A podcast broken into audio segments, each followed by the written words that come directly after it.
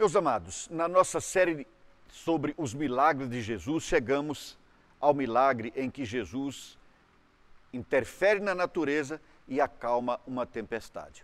O texto da palavra, em Marcos capítulo 4, a partir do versículo 35, nos diz o seguinte: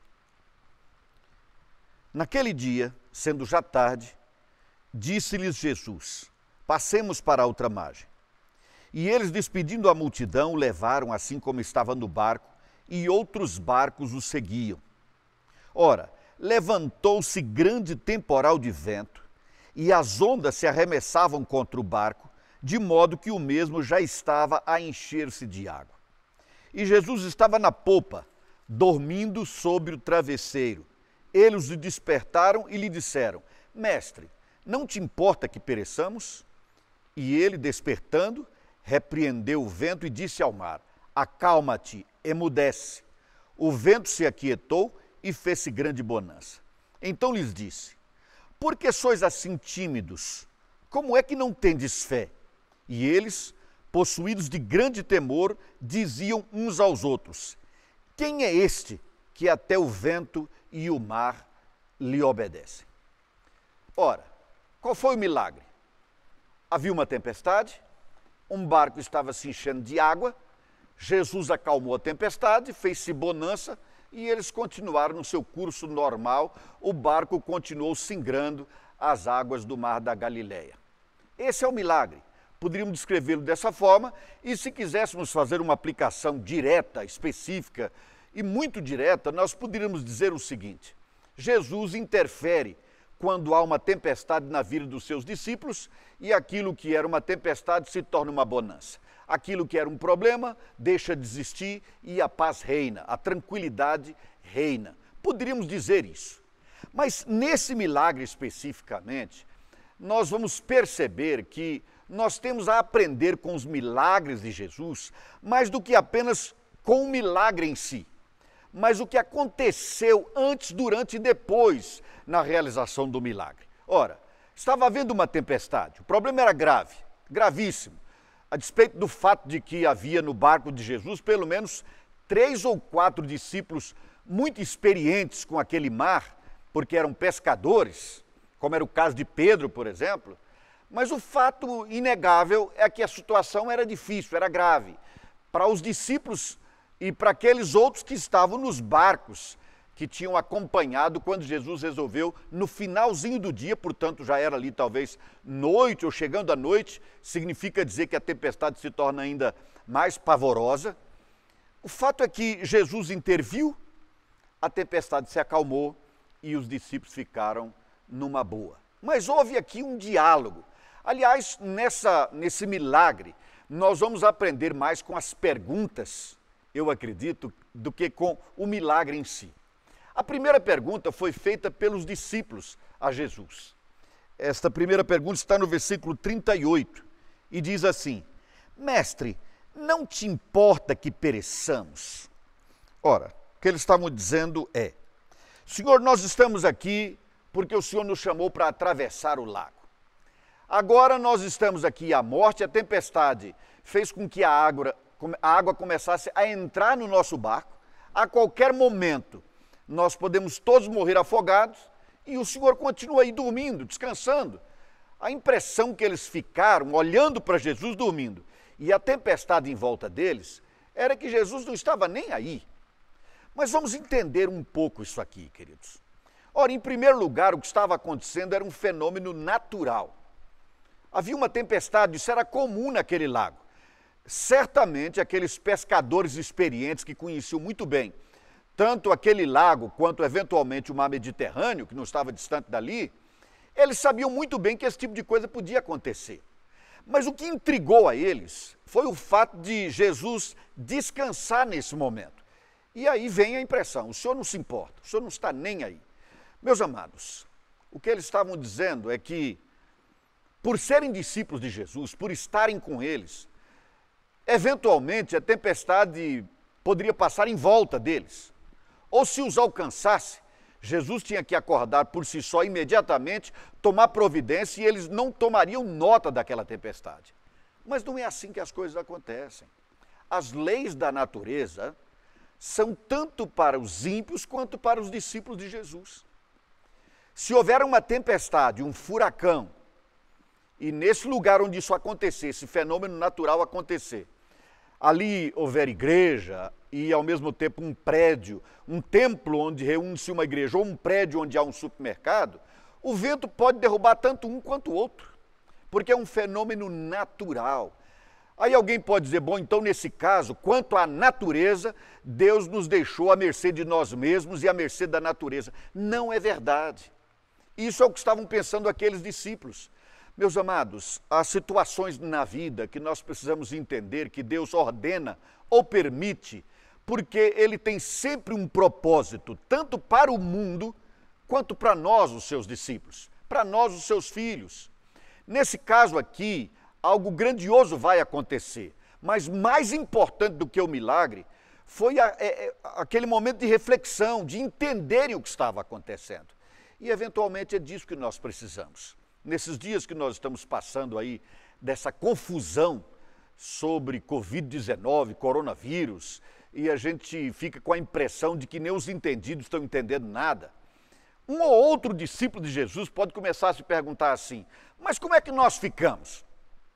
E alguns ousam responder até e dizem que quanto a nós, discípulos de Jesus, quanto a nós, nada vai acontecer.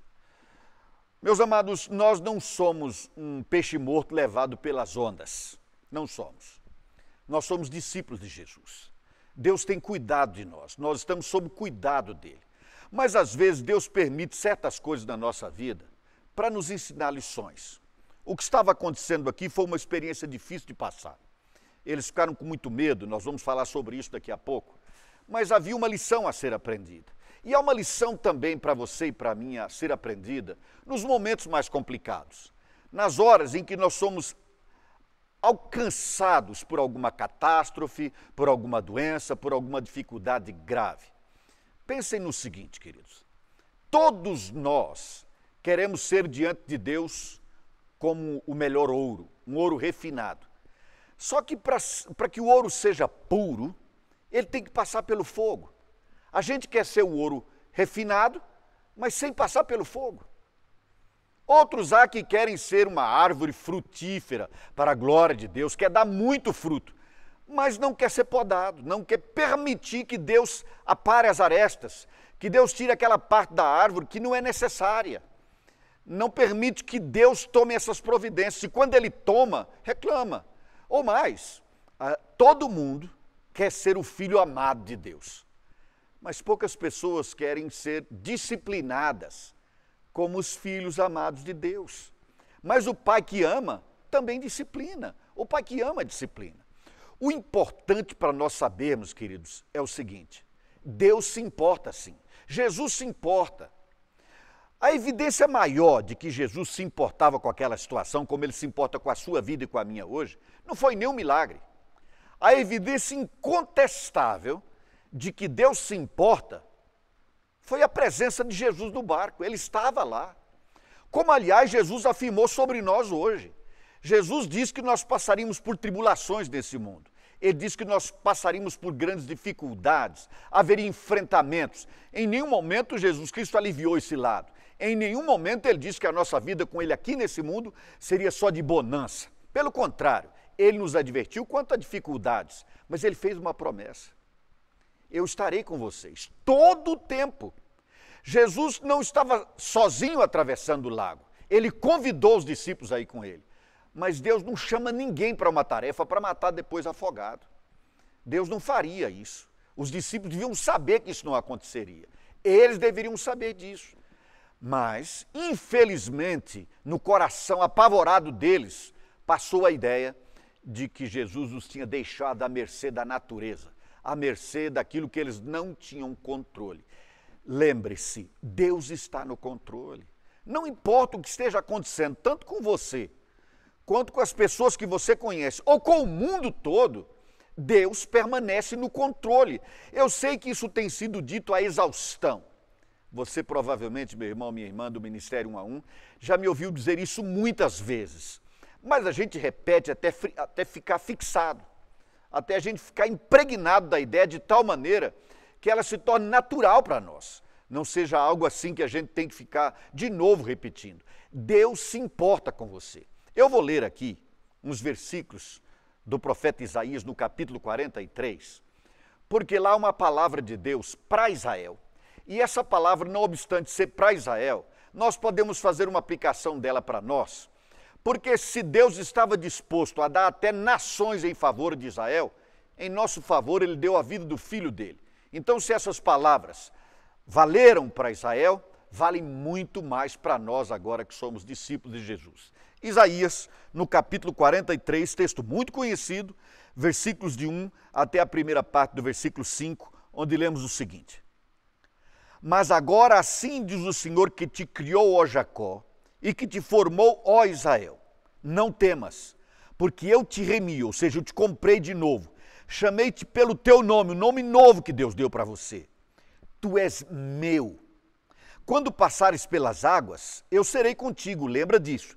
O Senhor não está dizendo que você não vai passar. O que ele está dizendo é: Eu serei contigo. Quando pelos rios, não te submergirão. Quando passares pelo fogo, não te queimarás, nem a chama arderá em ti. É promessa de cuidado, é promessa de presença. Deus estará ali com você. Porque eu sou o Senhor teu Deus, o Santo de Israel, o teu Salvador. Dei o Egito por teu resgate e a Etiópia e Seba por ti visto que foste precioso aos meus olhos. Israel era nação preciosa aos olhos de Deus. E nós? Você acha, você que foi comprado com a vida do sangue do Filho de Deus, você acha que você é precioso para Deus, sim ou não?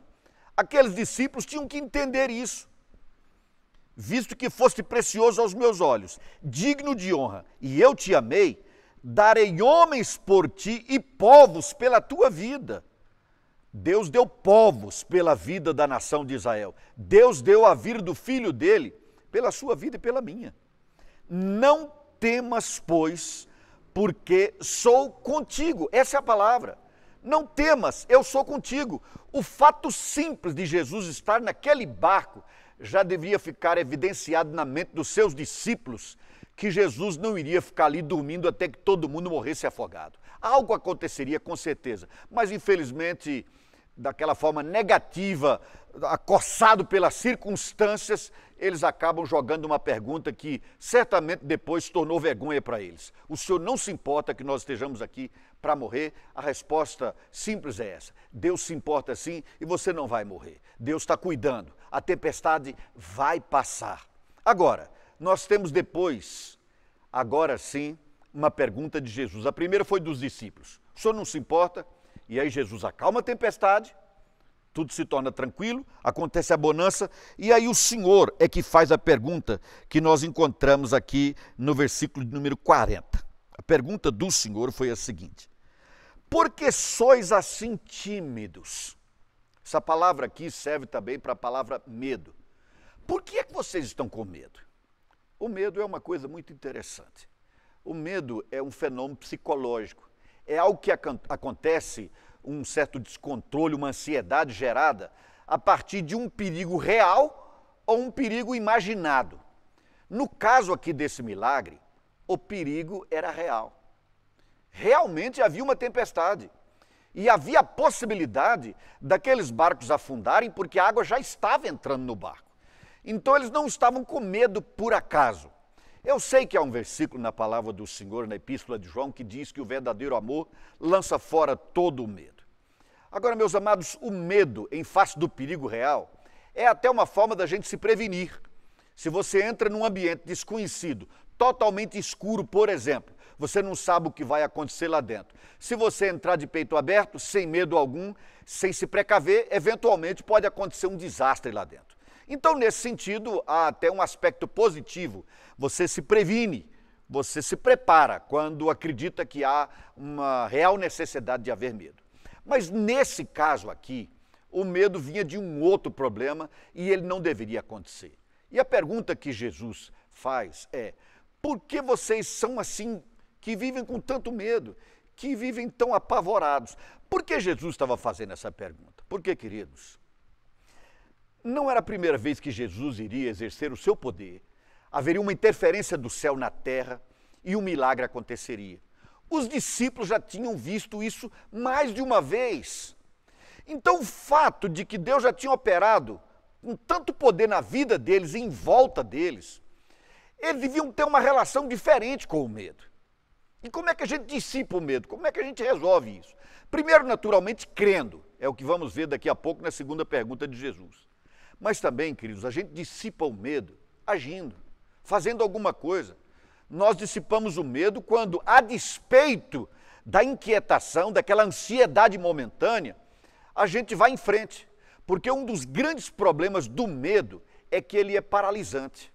O texto não diz o que os discípulos fizeram. O texto diz que eles foram a Jesus. Eu não sei se tentaram remar na direção contrária ao vento, não sei. Eu não entendo muito bem disso. Mas o fato é que a Bíblia não descreve que eles tenham tomado qualquer atitude senão essa, de ir a Jesus e externar a angústia do coração deles. Em face do medo, o que nós precisamos fazer é agir. Você está com medo que alguma coisa aconteça na sua vida? Tome providência. Ora, se você teme o desconhecido, ponha o desconhecido nas mãos de Deus. Ore, põe isso no altar da graça. Converse com Deus a respeito disso. Se você teme, não importa o que seja, alguma doença, algum problema financeiro, um vírus como está agora acontecendo no mundo todo, não importa, tome uma atitude, faça o que tem que ser feito. O que é que tem que ser feito? Ora, vá em busca disso, entenda o que tem que ser feito, porque nesse caso, é melhor alguma providência do que providência nenhuma. Eventualmente, se aqueles discípulos tivessem todos eles se ajoelhado, deixado Jesus descansando, porque ele precisava descansar, eles tivessem se ajoelhado, buscado o Pai pedindo calmaria, eventualmente eles teriam sido naquele momento alvos de um grande milagre e o coração deles sairia daquela, daquela situação dificílima com muito júbilo, com muita alegria. Mas o problema é que às vezes nós, em face da dificuldade que nos amedronta, nossa tendência é paralisar.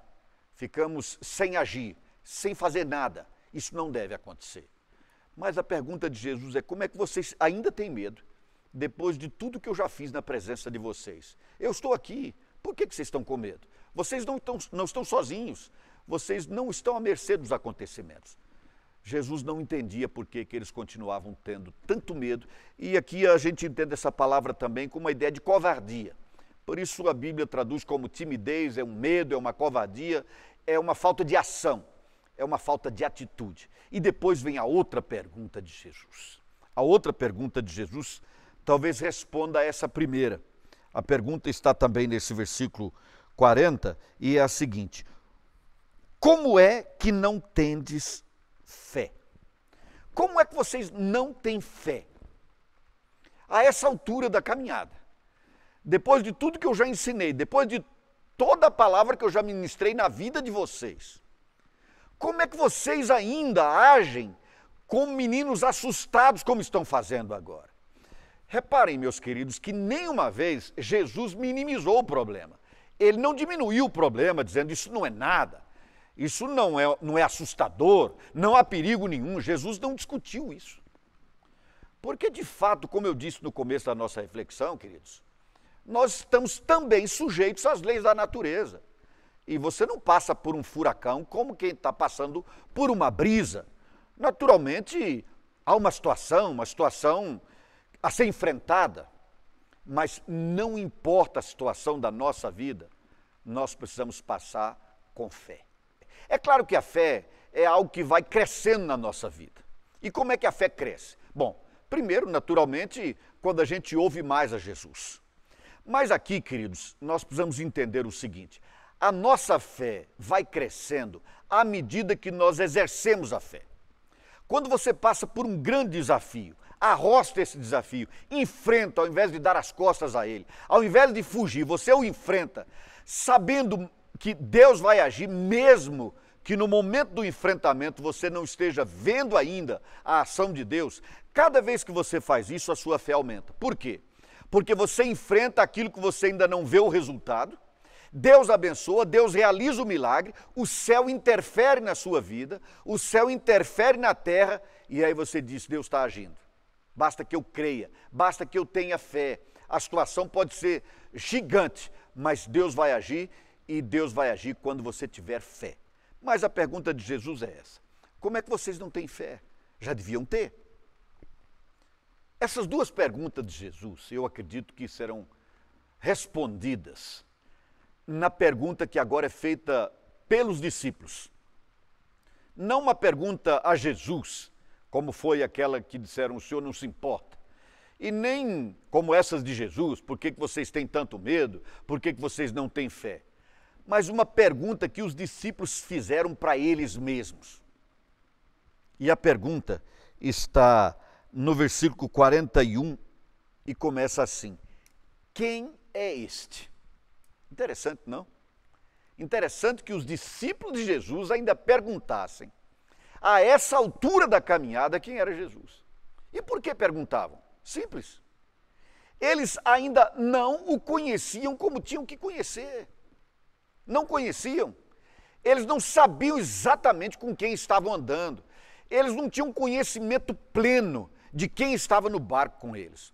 Essa dúvida, essa inquietação, essa incerteza vai durar até depois da ressurreição de Jesus, quando finalmente Jesus Cristo, depois de morto, ressurge, aparece a eles e aí sim eles começam a exercer efetivamente a fé, começam a caminhada da igreja, a plantar a igreja, muitos milagres de Deus acontecem na vida deles e por meio deles, e finalmente é, agora a fé acontece, e acontece por quê? Porque agora eles tinham consciência plena de quem era Jesus. Não era alguém que eles imaginavam, achavam que a qualquer momento pudesse se tornar o rei de Israel e, e ir contra o império opressor, o império romano. Não, agora eles sabiam que Jesus era, é o Filho de Deus, era e é o Filho de Deus. Eles sabiam agora que Jesus morreu na cruz por eles, ressurgiu para justificá-los diante do Pai, e agora ele está sentado à destra de Deus como o Deus vitorioso que ele é. A falta de fé em muitos discípulos de Jesus decorre do não conhecimento de Jesus. Por isso, nós estamos ministrando palavras sobre o que Jesus ensinou e sobre os milagres de Jesus, para que nós possamos conhecer melhor a pessoa de Jesus. Se em algum momento da sua vida você começar a imaginar que Deus te deixou de lado, que Deus não está se importando com a sua vida, se em algum momento da vida você entender que está com muito medo, está se acovardando ao invés de agir, se em algum momento da sua caminhada você perceber que está perdendo a fé, ou que a sua fé é quase que totalmente irrelevante, meu conselho, minha palavra a você é a seguinte: conheça melhor ao Senhor Jesus. Estude a palavra leia os evangelhos, estude as cartas do apóstolo Paulo, estude o Novo Testamento, conheça a pessoa de Jesus. Conheça, por exemplo, o livro de Apocalipse, que fala da vitória do Cordeiro e dos seus seguidores. Porque quem conhece essa vitória e esse esse Jesus vencedor, esse Cordeiro vencedor em plenitude, não tem motivo para ter medo. Não importa se a tempestade é grande ou pequena, não importa se por causa das leis da natureza a água está entrando no barco. Deus não morre afogado. Você está no mesmo barco em que Jesus está. Mas você só vai passar por essa tempestade com serenidade, com tranquilidade, sem apavoramento se você conhecer melhor a pessoa de Jesus. Faço então, finalmente, meu amado irmão, minha irmã, este convite a você.